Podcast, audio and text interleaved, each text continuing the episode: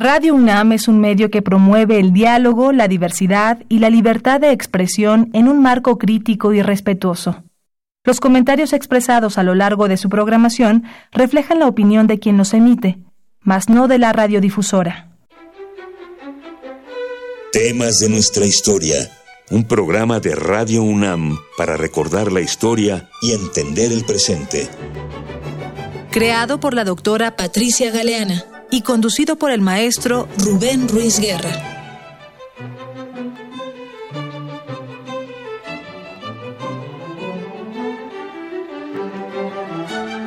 Buenos días, bienvenidas todas, bienvenidos todos a temas de nuestra historia, una nueva emisión. Este es un espacio que Radio Universidad Nacional Autónoma de México nos ofrece para que aprendamos de nuestra historia.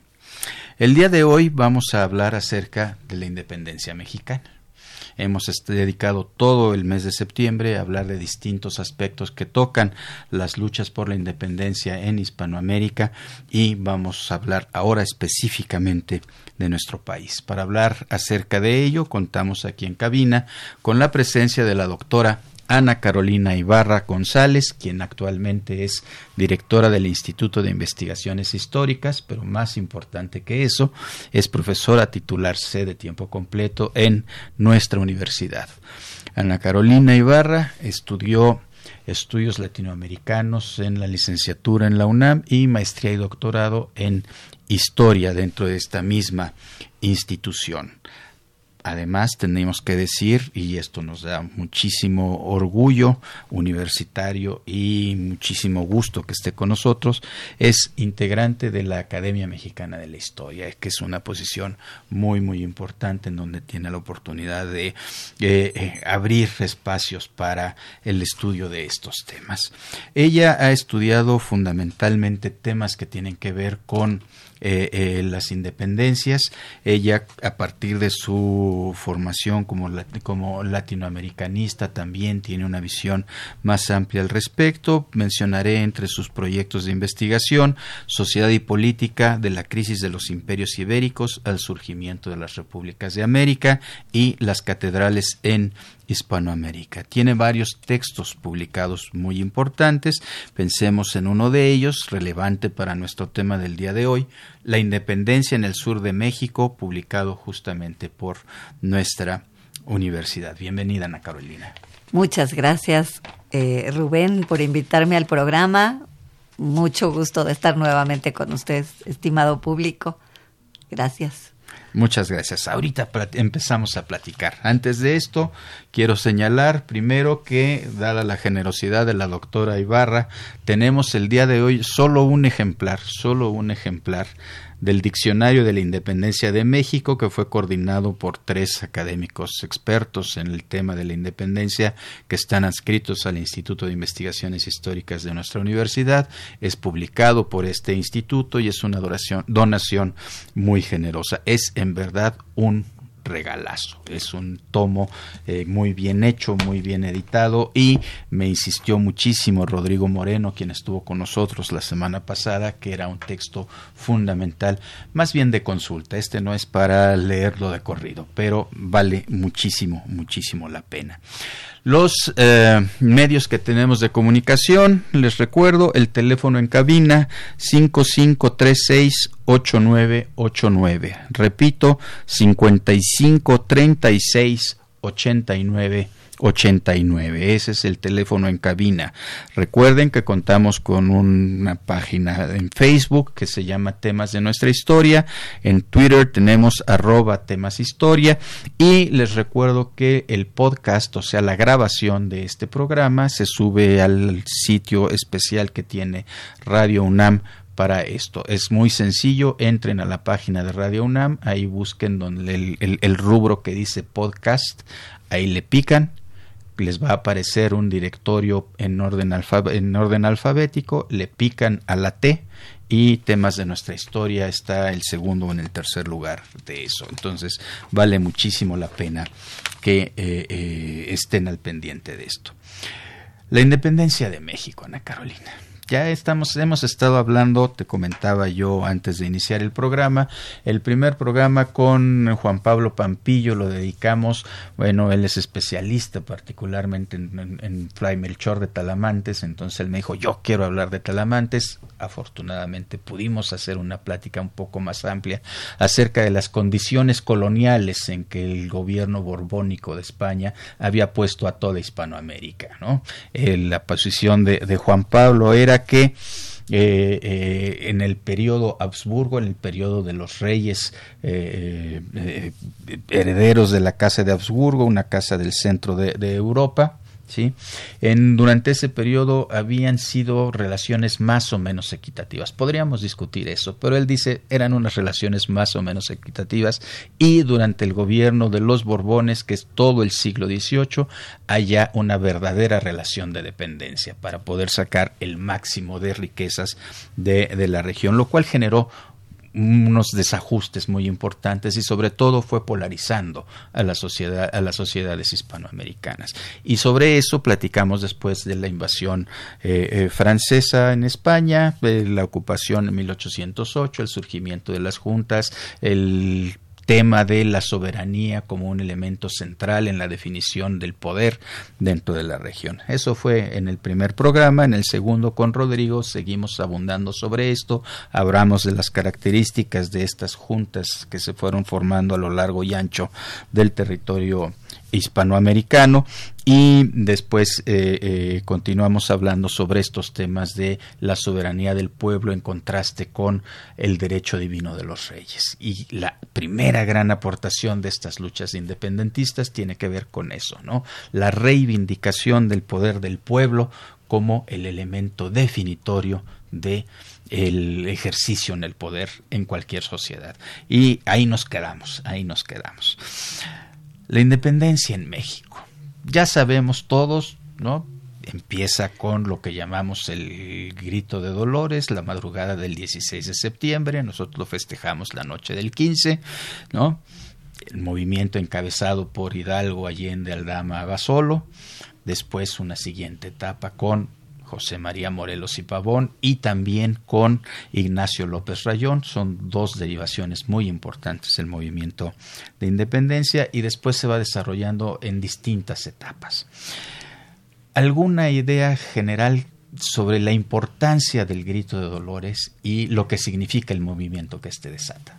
Sí, es eh, fundamental arrancar ahí para dar la cualidad más distintiva de lo que acontece en México a diferencia del resto del continente. No hay que olvidarnos que el, los momentos que tú has descrito, las circunstancias de carácter atlántico, ibérico en esta relación son generales y entonces el movimiento que se desata, bueno, que inicia en esta en este bienio crucial de 1808-1810 y desde luego la gran movilización a partir de 1810 es un movimiento de carácter continental.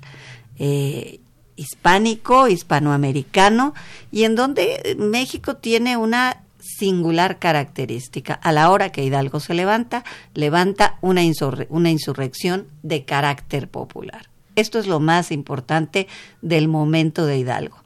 Esto es lo que lo distingue de otros movimientos que tienen postulados muy atractivos, pero que tienen un carácter juntista o que se libran en el seno de un grupo del ayuntamiento, cercano al ayuntamiento, como puede ser en Buenos Aires o en otros lugares, eh, incluso, bueno, con perfiles más radicales en la parte venezolana. Pero esta convocatoria bastante... Eh, que convoca a muchos grupos, a muchos sectores de la población, desde luego indígenas, eh, poblaciones de castas y criollos, por supuesto, es y por qué no, eventualmente algunos eh, españoles pobres, etcétera, que van a un movimiento con un frente mucho más amplio, por decirlo así, desde el punto de vista de los sectores que participan, más popular y con una connotación pues de enorme alcance en cuanto a la violencia y la insurrección que se levanta. ese es uno de los elementos que va a ir marcando este movimiento, la, el surgimiento de lo social, bueno, de lo popular en primer lugar, que se traduce en posiciones sociales y por otra parte el sector más de élite, vamos a llamarlo así, una élite criolla, una élite nacional, prenas protonacional, podríamos decir, que estaría representada por Ignacio Allende. ¿no? ¿Sí? ciertamente sí, y ahí muy tempranamente pues se va a marcar la distinción entre cuál sería el curso que querría llevar la dirección de Allende y cuál va a ser el, el camino que, que el frenesí de Hidalgo, como lo llamaría Luis Villoro, va a llevar a una cosa que ha sido muy polémica, muy discutida, discutida, pero la historia es así. Yo creo que en momentos de insurrección, de estallido de violencia, este, pues uno no puede hacer juicios de cierto carácter, ¿no? Entonces este, este levanta, levantamiento que tendrá perfiles muy violentos, esta parte de la conducción de Hidalgo que en determinados momentos permitirá eh, sí, no, no será capaz de contener eh, la parte más tremenda y genocida en ciertos momentos, pues a veces se ha subrayado mucho, ¿no? Pero hay ahí en el seno de la conducción del movimiento que también hay que devolverle a Allende. Allende, pues es,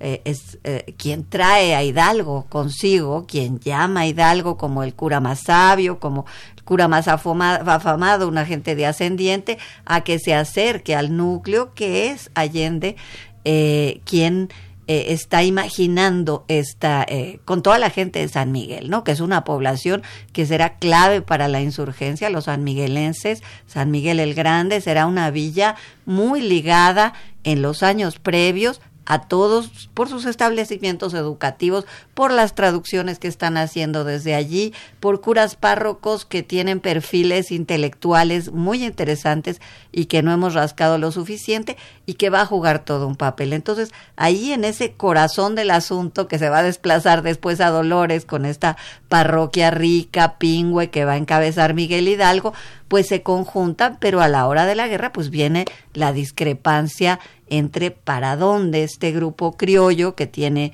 eh, que se parecería más a lo que ocurre en América del Sur, eh, y el movimiento popular de Hidalgo incontrolable, como lo sabemos, eh, de una masa de gente sin formación que hará pues todo un escenario muy dramático en este primer momento de la insurgencia una masa de gente que además viene de un periodo que ha sido muy difícil económicamente. ¿no?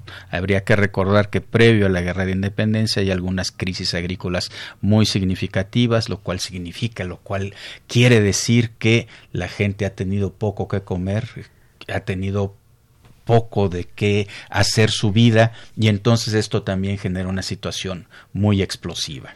En la crisis en lo cotidiano, pero en, el, en un espectro macro, por decirlo así, realmente estamos en una Nueva España que es sin duda alguna la joya de la corona, que es eh, por mucho el virreinato más rico, el virreinato más adherido a España, con una élite mucho más articulada a los intereses españoles y en ese sentido también marcando el contraste con el sur, eh, muy alejada de las realidades que se viven en el subcontinente, en Sudamérica concretamente. Es decir, la Nueva España está profundamente articulada a la metrópoli, será quien le va a suministrar cantidades enormes de plata y por supuesto aún en el momento crucial ya de la invasión española, el suministro de la plata mexicana será decisivo. Entonces, por un lado muy próspero, pero en el lado desde luego de las poblaciones con esta crisis eh, que llega a todos los hogares y que desde luego eh, tendrá un gran malestar y bueno, y las derivaciones de la propia crisis metropolitana que harán que venga la sustracción de remesas y capitales muy fuerte que causa sin duda alguna este las diferencias entre la metrópoli, pero no quisiera dejar de ver que es un virreinato muy potente, muy próspero, que se distingue mucho con el resto del, del continente, no obstante, está pues sí montado en una situación muy crítica para las poblaciones y eso es claro a la hora que estalla el movimiento de, Hidalgo. Hablando de la riqueza de esta sociedad, mencionamos en algún momento la consolidación de vales reales, este, eh, pedí que la corona pidiera que se redimieran las hipotecas de las, eh, de las propiedades raíces fundamentalmente y lo que obtiene la corona de todos sus, de todos sus reinos eh, eh, coloniales, el 60% lo aporta la Nueva España. Eso nos habla de la riqueza de esta sociedad, pero una riqueza que está muy mal distribuida y una sociedad sumamente polarizada.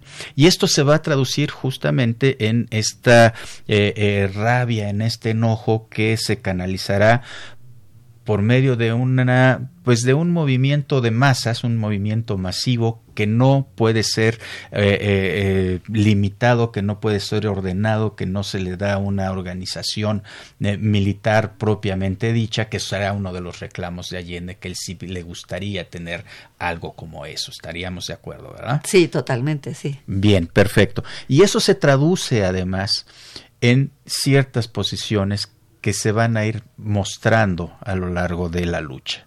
Tendríamos que recordar que esta primera etapa de la lucha se desarrolla fundamentalmente en el Bajío. Pero bueno, vamos a entrar a hablar en esa parte en unos minutos más, cuando después de que escuchemos nuestro primer corte musical. Vamos a escuchar del disco Música de la Independencia, El Zapateado de Cádiz, de J. Marzán, interpretado a la guitarra por Luis Díaz Santana.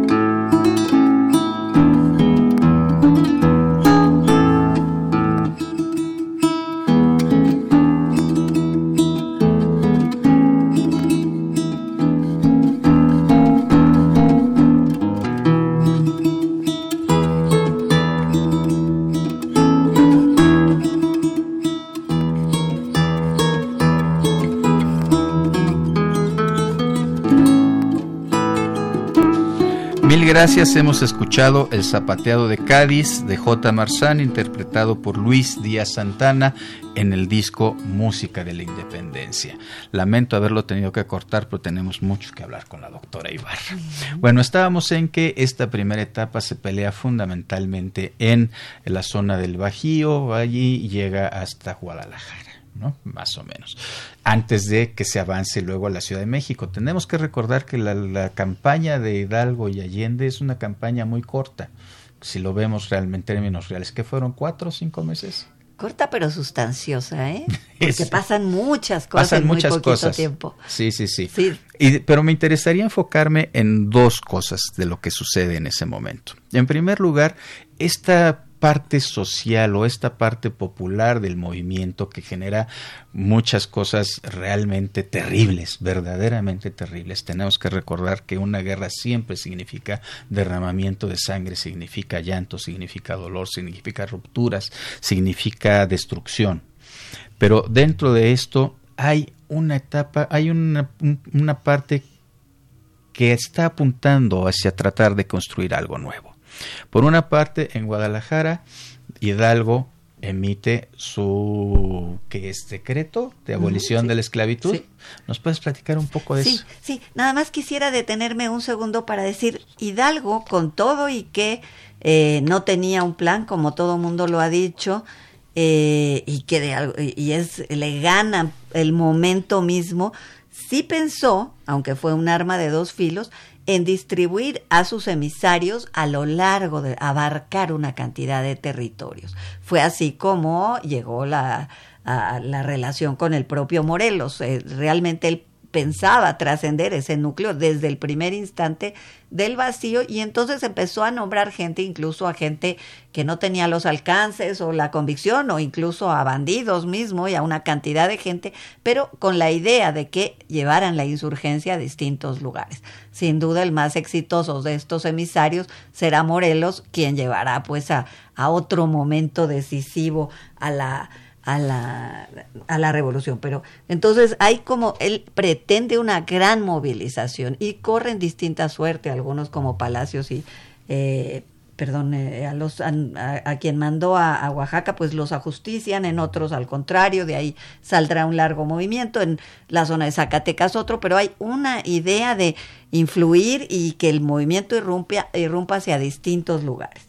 Y efectivamente, en ese contexto de, violencia nunca, nunca careció de la organización. Esto es importante porque no hay, eh, digo, a menos que sea una iniciativa plenamente anarquista en todo movimiento político, hay dos cosas que me gustaría marcar. Uno es una base de legitimidad indispensable, que lo dará la fórmula de junta de la que ustedes ya han hablado en este programa y que es la fórmula que le da una cobertura a los movimientos de manera institucional. De ahí lo que siempre se procura es salvar la idea de la Junta en tanto no existan otras posibilidades como un Congreso, etcétera, que vendrá algunos años después. Por otro lado, eh, efectivamente, estos movimientos en paralelo estarán tratando de empujar. No obstante, la gran violencia y el gran eh, desorden que, que, propician, pues habrá algunas ideas, ejes y centrales a las que tú estabas aludiendo hace un momento, que serán sin duda alguna, pues, las grandes causas que tampoco siempre, en el caso de la esclavitud, sí estará expresado en esos términos, pero este en otros casos no está expresado de manera tan liberal o moderna como nosotros lo supondríamos, sino a veces envuelto a veces en, eh, no olvidemos que una parte del liderazgo la, ejercen los curas y que ellos están imbuidos a veces de una teología de la caridad, de un pensamiento eh, de una igualdad social que no es necesariamente la igualdad social en los mismos términos de la Revolución Francesa, sino de la igualdad en los términos de una igualdad cristiana. Bueno, ya lo dirá Morelos con mucho más hermosas palabras para referirse justamente que no, me, no me viene ahora la frase, pero que eh, eh, la pobreza no sea esta pobreza tan dolorosa que la eh, riqueza no sea tan ostentosa y lo hablará con un ideal que tiene mucho de cristiano. Entonces esto no lo debemos olvidar para no poner en sus bocas a veces términos que serían ajenos en tanto podamos allegarnos pues las entonces sin duda alguna la causa de la esclavitud es ya una eh, la causa en contra de la esclavitud es una clara causa de los principios del siglo XIX y una bandera que se verá y hay que también concederle a las Cortes de Cádiz y a Guridi y Alcocer el que haya sido pues y, la posteridad lo considera como uno de los primeros abolicionistas en eh, los años de 1810-12 en los foros de las Cortes. Y sin duda alguna, pues Hidalgo es sensible a eso, sobre todo consciente de la situación de las poblaciones de castas que poco nos acordamos de ella, pero que eran un componente esencial de la población mexicana y que han sido menos estudiados quizá que las poblaciones indígenas, pero que son eh, alguien con quien hay un importante compromiso social. Eh, y sin duda la visión de Hidalgo muy adelantada, pues los tendrá en cuenta en ese decreto de Guadalajara. ¿Esto marca una diferencia con las revoluciones del sur? sí la marca porque además hay que decir que aquí la, el tipo de esclavitud pues es más bien doméstica, tiene otras connotaciones, ha sido resuelta y en ese sentido por ejemplo, comparando con el caso de Venezuela, que en donde pues la economía de plantaciones del cacao está sustentada en la esclavitud, o sin duda alguna en las Antillas también, pues efectivamente se lastimaban mucho más los intereses de los dueños de esclavos a la hora de tomar medidas de esta índole y eran medidas muy controvertidas. Alguien como Bolívar va a estar en el predicamento de, por un lado, exigir la cuota de sangre de los esclavos a la lucha mediante prometerles su eh, redención, digamos, o su salida de la esclavitud, si se, si se comprometen con la lucha, y digamos, habrá ahí un mucho mayor peso de la esclavitud. Y en este caso, pues en el caso mexicano, eh, la, la esclavitud gravita mucho menos y es, pero sin duda alguna hay que ponerlo al parejo de una de las primeras banderas que saca Hidalgo, eso sí, de los registros que tenemos de sus exhortaciones, una reivindicación que era fundamental y que tomará la, esa misma la tomarán varios, pero Hidalgo muy claramente en sus primeras proclamas, que es acabar con el tributo indígena. Son las dos cosas que a las poblaciones, a las grandes masas, las afectan gravemente. Y ahí pues no nos cabe la menor duda que Hidalgo, por todo y lo que se le pueda imputar en los terrenos de falta de control del movimiento y de sus eh, acciones más tremendas, pues eh, sin duda alguna levantó banderas así. En el primer momento se acabará con el tributo indígena, ¿no? En lo social, entonces, abolición de la esclavitud y terminar con el tributo indígena. Así es. Puntos fundamentales que en el sur tampoco están tan presentes ninguno de los dos, ¿no? Tampoco, efectivamente, pero yo creo que el tema, el tema sí de la, abolición de la esclavitud en tanto tenga que ver, y luego lo vamos a ver con Guerrero al final, en tanto para él también estos temas de igualdad, como quiera que cada uno de ellos lo entendiera, fueron decisivos. Y yo creo que ese asunto de la igualdad, que si bien no se va a resolver, aún después de la independencia, no solo en términos de la distribución de la riqueza, por supuesto, y en las medidas sociales o económicas, pero ni siquiera necesariamente en los temas de participación política, porque después de la independencia vendrá el voto censitario, vendrán una serie de restricciones, pero sin duda alguna esas ideas pues sería, no sé si decirlas democráticas, pero de un pensamiento que apunta hacia un pensamiento que abarca la igualdad de toda la población, sin duda alguna es lo que se está jugando en el momento de la independencia. Gracias. Hablaste de que Hidalgo, bueno, envió emisarios a distintas partes del territorio, creo que hasta los Estados Unidos envió a alguien para poder ser reconocido su movimiento, etcétera. Uno del, tal vez el más exitoso de estos fue José María Morelos, que tiene así momentos bélicos verdaderamente brillantes y él sí con un ejército al que le da una formación y le da una estructura militar propiamente dicha, ¿no? Pero también entre estos emisarios estuvieron los hermanos López Rayón, ¿no? Y ellos tuvieron un papel muy significativo para avanzar el proceso de institucionalización de la independencia. ¿Nos puedes contar un poco de esto? Sí, bueno, eh, sin duda de los emisarios de Hidalgo, Morelos fue el, el, que mayormente llevó más lejos, pues, y sin duda López Rayón porque hay que decir que al mismo tiempo que designa a todos estos jefes de los cuales sabía poco, porque había una relativa cercanía entre Hidalgo y Morelos, pero no había sido su discípulo del salón de clase como a veces pensamos, sino que había sido su rector y habían coincidido en un periodo.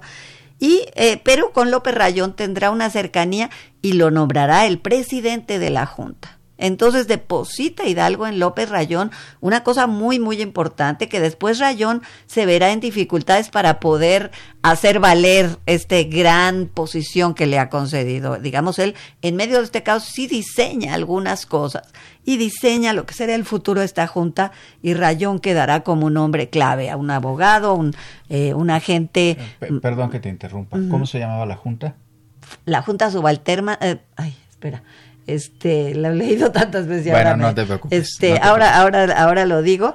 Este, mm, en fin, eh, la junta, la junta que será la instancia clave, donde va a haber cuatro elementos. Uno es Rayón, otro va a ser después Morelos, van a ser Lisiaga y este mm, eh, Verduzco. Las cuatro personas, de acuerdo con los cuatro puntos cardinales, serán quienes integren una junta.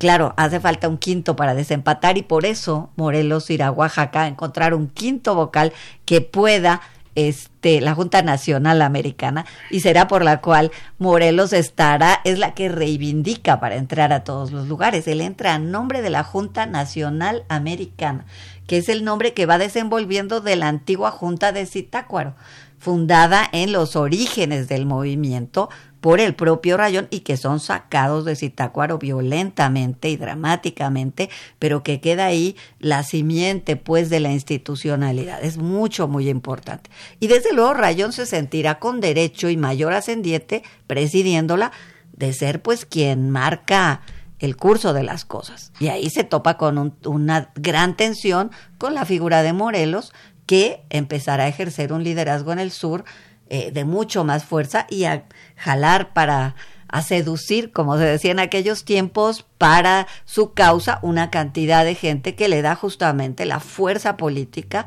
eh, para proyectarse en el futuro. Entonces hay una tensión natural entre ambos por el liderazgo y después otra de pensamiento y de ideas acerca del futuro del movimiento. Ahora, esta junta tiene un papel fundamental que es el de buscar la institucionalización del movimiento, ya que no sea un movimiento de dirigentes, de generalísimo, de algún otro tipo de militar, con, en fin, se trata de generar instituciones que hablen ya y aquí es otro salto muy importante de la independencia de la región. ¿Estamos de acuerdo?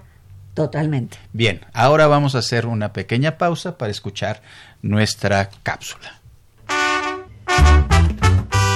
La madrugada del 16 de septiembre de 1810, el cura Miguel Hidalgo y Costilla salió de Dolores al frente del primer núcleo de lo que sería el ejército insurgente, en dirección a San Miguel el Grande. Allí se les unió al regimiento de la reina, así como una multitud de campesinos armados con lanzas, ondas e instrumentos de labranza. Miguel Hidalgo conocía los cambios económicos, sociales, políticos y culturales que estaban dándose en el mundo, por lo que proclamó la libertad de los individuos y los principios de igualdad y justicia mediante el bando decreto del 6 de diciembre de 1810. Asimismo, Hidalgo sabía que al abolir la esclavitud también debilitaba a los españoles, quienes eran los que tenían esclavos y eran enemigos de los criollos insurgentes. Con la liberación de los esclavos, los españoles perdían parte de su patrimonio. Lucas Alamán interpretó el decreto de la abolición como un ataque a la propiedad privada, porque significó el despojo de un bien al no contemplar la indemnización.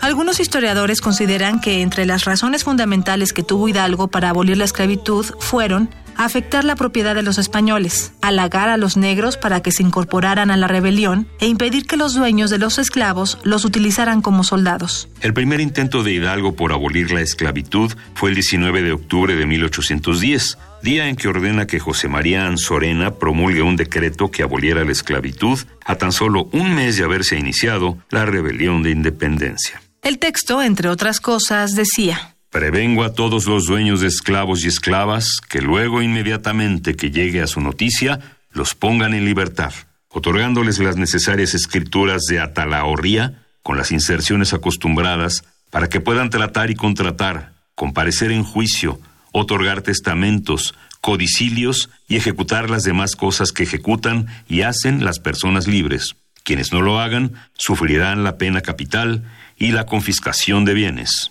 Hidalgo expidió otro decreto el 6 de diciembre en Guadalajara. Este decía que todos los dueños de esclavos deberán darles libertad dentro del término de diez días, so pena de muerte, la que se aplicará por transgresión de este artículo. La esclavitud no quedó erradicada después del bando de Hidalgo, por lo que los sucesores del cura insistieron en ella. Ignacio López Rayón lo señaló en el artículo 24 de los elementos constitucionales de 1812 y José María Morelos en los sentimientos de la nación del 14 de septiembre de 1813. El 13 de septiembre de 1813, Morelos convocó al primer Congreso de Anáhuac a celebrarse en Chilpancingo. En la primera sesión, Juan Epomuceno presentó en representación de Morelos los sentimientos de la nación, que en sus primeros artículos decía, Primero, que la América es libre e independiente de España y de toda otra nación, gobierno o monarquía, y que así se sancione dando al mundo las razones.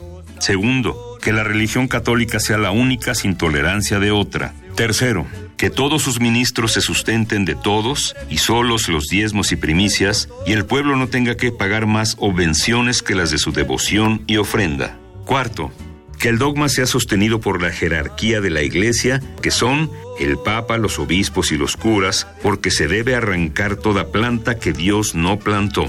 Quinto, porque la soberanía dimana inmediatamente del pueblo, el que solo quiere depositarla en sus representantes, dividiendo los poderes de ella en legislativo, ejecutivo y judiciario, eligiendo las provincias sus vocales y estos a los demás, que deben ser sujetos sabios y de probidad. Con respecto a la esclavitud y a la forma de gobierno, el texto dice: Decimocuarto, que para dictar una ley se haga junta de sabios en el número posible, para que proceda con más acierto y exonere de algunos cargos que pudieran resultarles. Decimoquinto, que la esclavitud se proscriba para siempre y lo mismo la distinción de castas, quedando todos iguales y solo distinguirá a un americano de otro el vicio y la virtud. Que solo distinga a los americanos el vicio o la virtud. Una idea preciosa, creo yo, y en lo cual se nota, en todo esto que se ha leído, se nota claramente la influencia del pensamiento cristiano, tal como lo señaló la doctora Ibarra. Estábamos entonces en que se funda esta junta, empiezan a darse los pasos hacia la institucionalización, se abre la etapa importante de eh, eh, las, las, luchas de Morelos. ¿Cuáles son los pasos que se dan para la institucionalización? Bueno, Marco, Marco dos cosas. Sí quiero resaltar que son, es hermoso lo que acabamos de escuchar en la cápsula. Esto marca que hay un ideario, ¿no? Es decir, más allá de las críticas que se puedan hacer al desorden, en fin, eh, hay un ideario que sí se va siguiendo y que en el fragor de la lucha se discute, se resuelve en un sentido y en otro, y eso va parejo tanto entre Allende, quien quería efectivamente un, eh, una separación relativa de España, y eso lo dice la causa de Jiménez, de Mariano Jiménez, Hidalgo más bien se inclinaba por prescindir de Fernando VII, este, opinión de eh, en la causa de infidencia eh, levantada a, Jiménez. Esto es importante. Y de nuevo, pues esta misma atención o este mismo curso que van a llevar las cosas se lee en la relación, no solo por un liderazgo, sino también ya ahí en el profundo sentido del curso político que deben llevar las cosas con eh, las figuras de Morelos y de eh, Rayón. Rayón, presidente de la Junta, le escribirá en vísperas, meses antes de que entre eh, ya habiendo caminado por eh, las rutas del sur y con la disyuntiva de si entrar a Oaxaca o si seguir hacia la ruta del, del Golfo de México por la zona de Veracruz, pasando por Puebla, o la posibilidad, como se ha sugerido a veces, de haber tomado Puebla o no. En, en medio de esas disyuntivas está el carteo entre eh, ese es el curso que lleva las fuerzas de Morelos, mientras se escribe con el presidente de la Junta, que es que es Rayón. Y ahí este, hay un detalle también de nuevo de lo prescindible o no en la carta que le escribe Rayón, donde hay puntos en común, como acabamos de ver, en términos de la esclavitud, en términos de otras cosas, pero también puntos de, de divergencia respecto a incluir o no el nombre de Fernando VII. ¿Cuál va a ser esta relación con Fernando VII? Hay que decir que Morelos a estas alturas ya tenía claro y clarísimo que Fernando VII estaba afrancesado, que Fernando VII estaba realmente no cautivo, sino este, en un castillo en el río Loira, este, negociando con su padrino, este, allí en, en Francia, entonces, pues, eh, ya Morelos no, no se creía este tipo de historias y claramente en muchos de sus momentos, incluso en los momentos de, Clau, de, de Em, de, ay, eh, de, de, la zona morelense, pues, en donde eh, tendrá ya muy fuerte violencia y demás, claramente dice, eh, no podemos fiarnos de este monarca, él está francesado, etcétera. Entonces, pues si prescindir o no al tiempo del sitio de Cuautla, si prescindir o no de Fernando VII va a ser motivo de discrepancia. Entonces, pues Morelos irá prescindiendo cada vez más, aunque es interesante que retoma su figura cuando toma Oaxaca en noviembre de 1812 y desfilará incluso el Paseo del Pendón y en la forma más clásica y más tradicional, lo que por algunos se ha visto como si la máscara de Morelos o el recurso de acogerse al monarca. Otras cartas en paralelo hablan del romper con el monarca y es lo que sobre todo a partir de la radicalización que viene a su salida de Oaxaca en el curso del año de 1813 y encaminándose hacia Chilpancingo, que él elige como una capital más viable, donde no tenía oposición de ciertas figuras que tenían ambivalencias todavía, pues encamina lo que yo vería como la radicalización de sus propuestas en el sentido de lo que acabamos de escuchar, propuestas ideológicas fundamentales y que no dejan lugar a dudas sobre lo que él esperaba del camino de la institucionalización y sobre lo que él esperaba de la futura este, organización y después constitución con la formación de un Congreso. Una medida absolutamente drástica, apresurarlo. Allí se juega una elección que a mí me, me ha pues hecho pensar muchos ratos de la vida en torno a si hubiera sido mejor que quedar en Oaxaca con esa gran ciudad que, que lo, con la cual se engolosinó, en donde tuvo momentos muy gratos, donde lo pintaron en su única imagen realmente pintada este, en el momento y en donde pues tenía la posibilidad de erigir un gobierno eh, con más elementos, con Carlos María Bustamante cerca y otras figuras decisivas, o si efectivamente tendría una cancha más abierta, por decirlo así, al trasladarse a una ciudad pequeña, pero de mucho mayor eh, peso de la insurgencia y con una con grupos que no tendría que negociar tanto como hubiera tenido que negociar o incluso ceder, hay que decirlo, y ahí pues la brillantez de la decisión política, cualquiera que haya sido las razones que hayan sido para inclinarse hacia allá y de eso depende mucho pues el que la insurgencia ya se juegue en terrenos plenamente sureños al margen de los grandes centros políticos, pero a la vez, y esto ahora que me ocupan los asuntos de los pesos regionales y la distribución, eh, de darle un peso creciente a este sur que va a ser dominante incluso a la hora de la consumación de la independencia y en donde se consolida realmente el movimiento separatista a lo largo de los años ya de la declinación de la estrella insurgente y la muerte de Morelos, pero en donde sigue este la con fuerza este movimiento separatista, ¿no? Bien, entonces hay este cambio de, de, de espacio, digamos, vital en términos de la lucha y hay este cambio que tiene que ver con la construcción de una cierta institucionalidad, lo cual genera algunas divergencias al interior del mismo movimiento insurgente. Sería sumamente interesante que entráramos a hablar acerca de las campañas de Morelos, en fin, todo esto lamentablemente no tenemos tiempo para ello. Tendríamos que recordar solamente que por una parte, en 1811 son fusilados los primeros dirigentes del movimiento independentista y que Morelos cae y es fusilado en 1815, si mal no recuerdo. Cierto, ¿no? 22 de diciembre de 1815. Y entonces esto va a abrir paso a una nueva etapa en la lucha de la independencia. Digamos, todo esto que se ha venido articulando, que parece que surge como de una manera caótica, tal vez azarosa, vemos que se va conformando como un movimiento que tiene un sentido, que tiene ideas, que tiene una meta institucional que construir, eso se detiene en ese momento y entraremos en una etapa de, eh, utilizaremos una palabra muy fea, un impasse, un momento en el que parece que se avanza pero no se avanza, hay acción pero la acción no riega resultados tan concretos. Y entre otras cosas tengo la impresión por algo que ha sucedido en España que es el que Fernando VII se convierte en un monarca absoluto, hace a un lado la constitución de Cádiz y se refuerza y también eso le permite lanzar una contraofensiva contra las independencias en Hispanoamérica. Entonces hay este fortalecimiento, hay una guerra mucho más encarnizada de parte de las fuerzas españolas que con ejércitos que están viniendo de la, de la península y se van generando movimientos como pues guerrilleros casi, estaríamos de acuerdo, ¿no? En ese contexto resalta la figura de Francisco Javier Mina.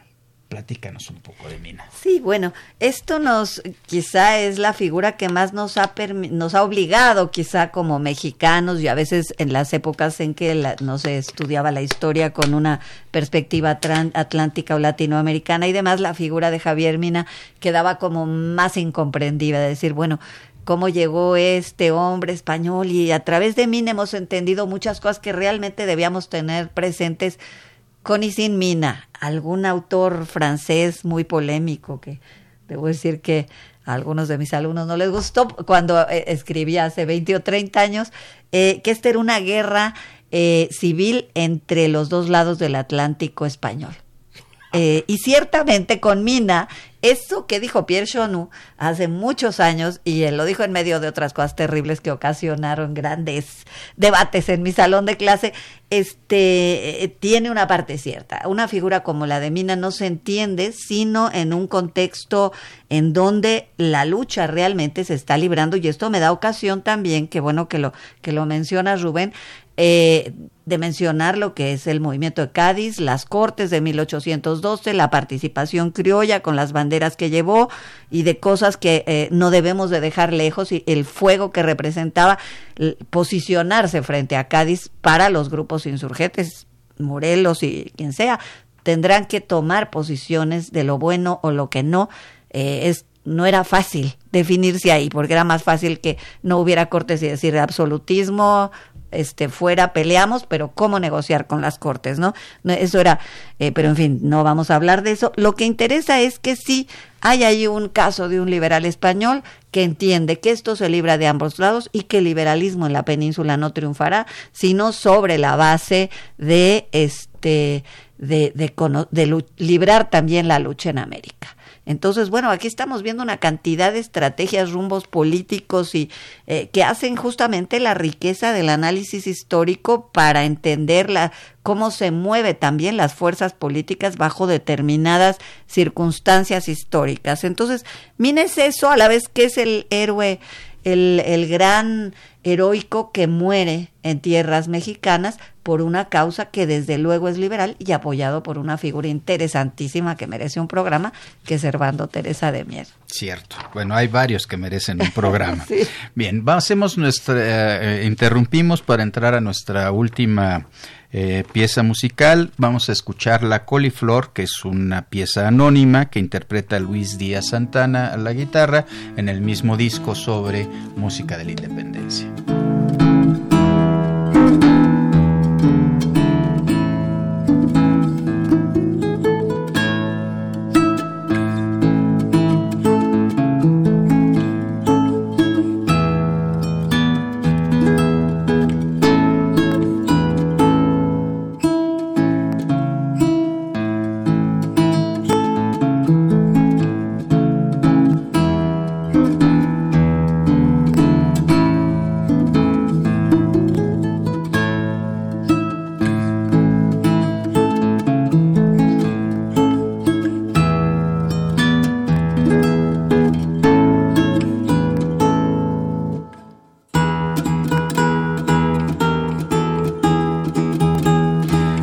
Muchísimas gracias. Escuchamos La Coliflor, que es una pieza anónima interpretada por Luis Díaz Santana. Les recuerdo que tenemos el Diccionario de la Independencia de México, teléfono en cabina 5536 8989. Seguimos platicando con la doctora Ana Carolina Ibarra, investigadora del Instituto de Investigaciones Históricas de la Universidad Nacional Autónoma de México.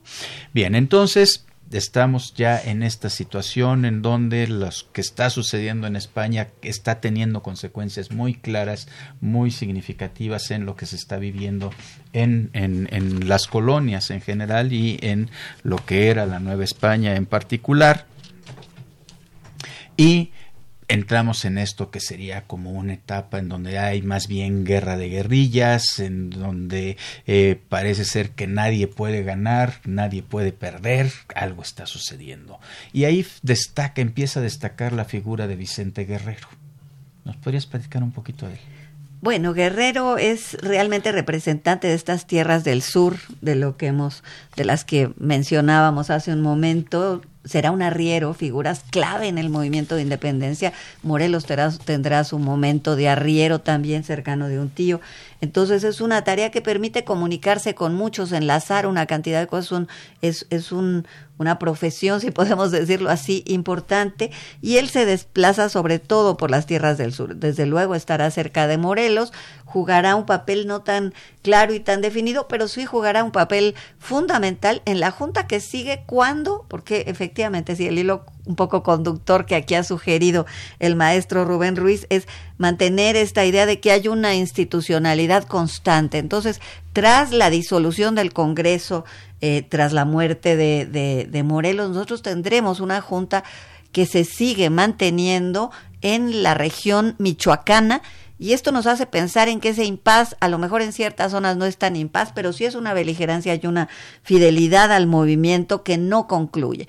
Y una de las, para no irme demasiado lejos, una de las grandes figuras a quien le atribuimos es el mantener esto, es desde luego a una figura José Mariano de San Martín, que después toman preso, pero desde luego a la gran figura de Vicente Guerrero en la Junta del Balsas y en todo esto que es la institucional, los últimos reductos de la institucionalidad eh, americana en las tierras del sur de México. Eh, ese papel jugará y desde luego si, en una eh, imposibilidad de que el movimiento se resuelva en un sentido o en otro, pues la figura de Vicente Guerrero, de quien tenemos muy pocos testimonios escritos, pero sí alguna carta que Jesús Hernández Jaimes establece y analiza para eh, principios de, de 1821, pues será quien eh, eh, fuerce, digamos, en la conjunción con con Iturbide la eh, algunas consignas decisivas como es la total independencia y los temas de igualdad. Entonces merece pues una gran mención y ya bueno ya estaremos atentos a lo que viene en el en los bicentenarios del 21 para entrar a la discusión de las tensiones entre Iturbide y Guerrero o más bien los acuerdos también que habrá que poner por delante. Y has mencionado Iturbide que es un general que ha estado presente, viene de la zona de Michoacán, si mal no recuerdo, y que ha estado presente por aquí y por allá, haciendo la guerra, una guerra bastante despiadada, según tengo entendido, y bueno, es llamado por un grupo de personas de la élite, eh, digamos, española de, México, porque en 1820 hay una revolución en España que ofrece revitalizar todo el movimiento liberal, los logros, los alcances de la Constitución de Cádiz. Entonces, eh, se trata de lograr una independencia, pero separándose de esta institucionalidad liberal establecida por la Constitución de 1812. Eh, Viene un una etapa de guerra. El principal, digamos, los principales contendientes son de un lado Vicente Guerrero, como lo ha señalado, de otro lado Iturbide. ¿Cómo se soluciona esto? Bueno, va a haber un acuerdo, un acuerdo afortunado, este, que se, se, resulta como, como respuesta a las circunstancias españolas, claramente, también yo creo que como respuesta a una situación que había seguido intermitente y que en el resto de América Española había desembocado en las independencias con ayuda de unos ejércitos a otros.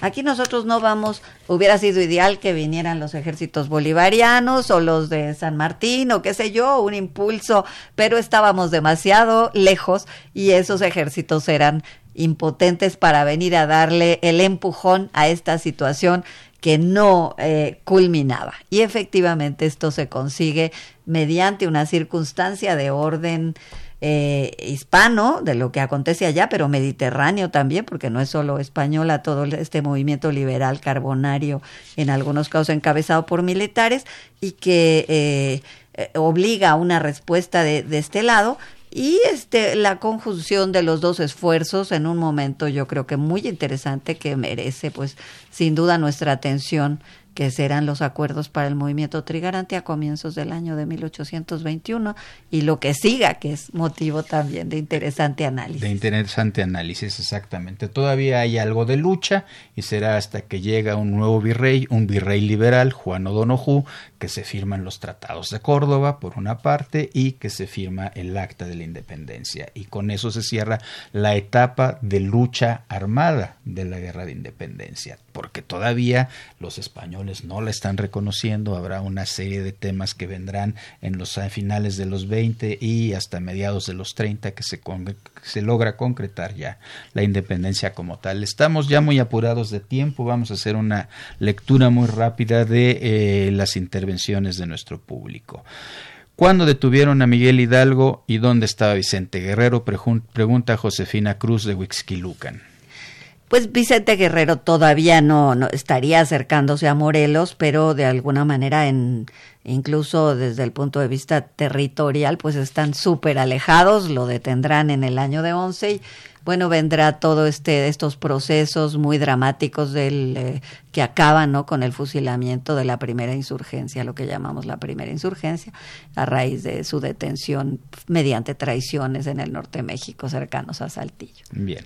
Oscar Aurelio García de Cuautitlán Izcalli pregunta algo que si hay alguna opinión sobre el dinero de banqueros venecianos. Ay, no. No tenemos idea. Bueno, prometemos averiguar y lo contestamos la semana próxima. Em, a ver. Tan, tan, tan. Eh, Javier Guerra de la Benito Juárez pregunta, al final de la independencia, ¿quién se quedó con el poder? ¿Los mestizos? ¿Los oligarcas? ¿Quiénes? Bueno, esto, este, sin duda, yo diría, hay una relativa democratización. Entonces, esa es una manera de que muestra eh, que hay una relativa democratización, pero sin duda alguna, pues el, el poder político siguen detentándolo los criollos, aunque emergen en el escenario político figuras como la de Vicente Guerrero, que tiene un origen. Entonces, sin duda alguna, hay ahí la aparición de nuevas figuras, el, se abren espacios de poder, eh, sin duda alguna el la detentar el, el poder económico ya sería otro tema en el que mejor no entrar. bueno, pero entonces sí tendríamos claro que en un primer momento, pues sí son las élites las que están participando dentro de esto, aunque se abren puertas para la entrada de nuevos actores políticos y sobre todo nuevos actores regionales. Yo creo que ese es un elemento que es muy importante y que se irá dando pie al desarrollo de la idea federalista en, nuestro país. ¿no? Este surgimiento de puertas de entrada para, eh, digamos, la gente de élite, pero en las localidades, en las regiones de lo que ahora llamaríamos el interior. Daniel Gómez Lezama de Álvaro Obregón, ¿qué consideras sobre el pacto de Guerrero con Iturbide para hacer un gobierno imperial? ¿Hubiera sido preferible que Guerrero hubiera seguido luchando? Pues eh, no era tan inusual hacer un, eh, en otras partes de América vamos a tener que circula la idea de imperio, la idea de reino, o la idea de un reino asociado a la propia monarquía. Entonces los formatos, por decirlo así, que van a aparecer entre las posibilidades, pues se juegan ahí. Yo creo que la lucha llevaba un tremendo desgaste y que todo no es casual que en el resto de América eh, Latina también los años 20 será el momento en que cierra este ciclo de guerras para el impulso de los nuevos estados-nación con todas las dificultades que tendrán todos. Todos, ¿verdad? Rosario Velázquez de la Gustavo Amadero pregunta, ¿por qué decimos viva cuando conmemoramos a héroes y heroínas? ¿A qué hace referencia? Pues es una manera de tenerlos presentes, yo creo, ¿no? Decir viva es es decir, que viva. sí, que mantenerlos con vida, mantenerlos con ese espíritu que alienta a la vitalidad y al ímpetu que lleva de estos sentimientos. Exactamente. Por ahí relacionado con esto, y no encuentro en este momento el papelito, alguien pregunta ¿Por qué no se mencionó a Guerrero ahora en el último grito de independencia? Yo también lo pensé, estoy de acuerdo con quien lo haya preguntado. Dije, eh, fue un elenco muy rico, fue muy buena idea sacar mucho más figuras y todas adscritas al momento eso me pareció excelente idea, pero yo también me quedé pensando por qué no se menciona. Sí, yo creo que tenemos que volver con Guerrero. Volver con Guerrero. Necesitamos conocerlo más, apropiarnos de él y de su significado. En Así es, y de, su trágica muerte. Exactamente, que también fue verdaderamente terrible, ¿no? Aquí hay dos preguntas rapidísimas. Hoy ya no nos da tiempo. Perdón, Efraín, Efraín Martínez y Eduardo Sánchez, ya estamos sobre el tiempo. Agradecemos las llamadas de María del Refugio Hernández, José Valtierra Izquierdo, José Amor López y Alberto Ochoa, que nos felicitan por el programa. Muchísimas gracias a todas y a todos ustedes. Muchas gracias. Hemos terminado una plática muy rica en términos de agradable, pero también muy rica en términos de la información que nos ha dado. De veras, muchísimas gracias a la doctora Ana Carolina Ibarra por haber compartido este programa con nosotros. Gracias, Rubén. Gracias al público. De nada. Y a Radio UNAM. Y a Radio UNAM. Temas de nuestra historia es una idea original de la doctora Patricia Galeana, quien además nos coordina. La voz es de Rubén Ruiz Guerra como conductor, Elsa Aguilar ha estado en la difusión, Erlinda Franco en la producción, Miguel Alvarado en la producción de la cápsula y también en la selección de la música, María Sandoval y Juan Stack son las voces de la cápsula, Lucero Rocha en los teléfonos, Socorro Montes es nuestra operadora. Y un agradecimiento muy, muy particular a la Federación Mexicana de Universitarias Asociación Civil. Nos, nos oímos dentro de ocho días. Temas de nuestra historia. Un programa de Radio UNAM para recordar la historia y entender el presente. Creado por la doctora Patricia Galeana y conducido por el maestro Rubén Ruiz Guerra.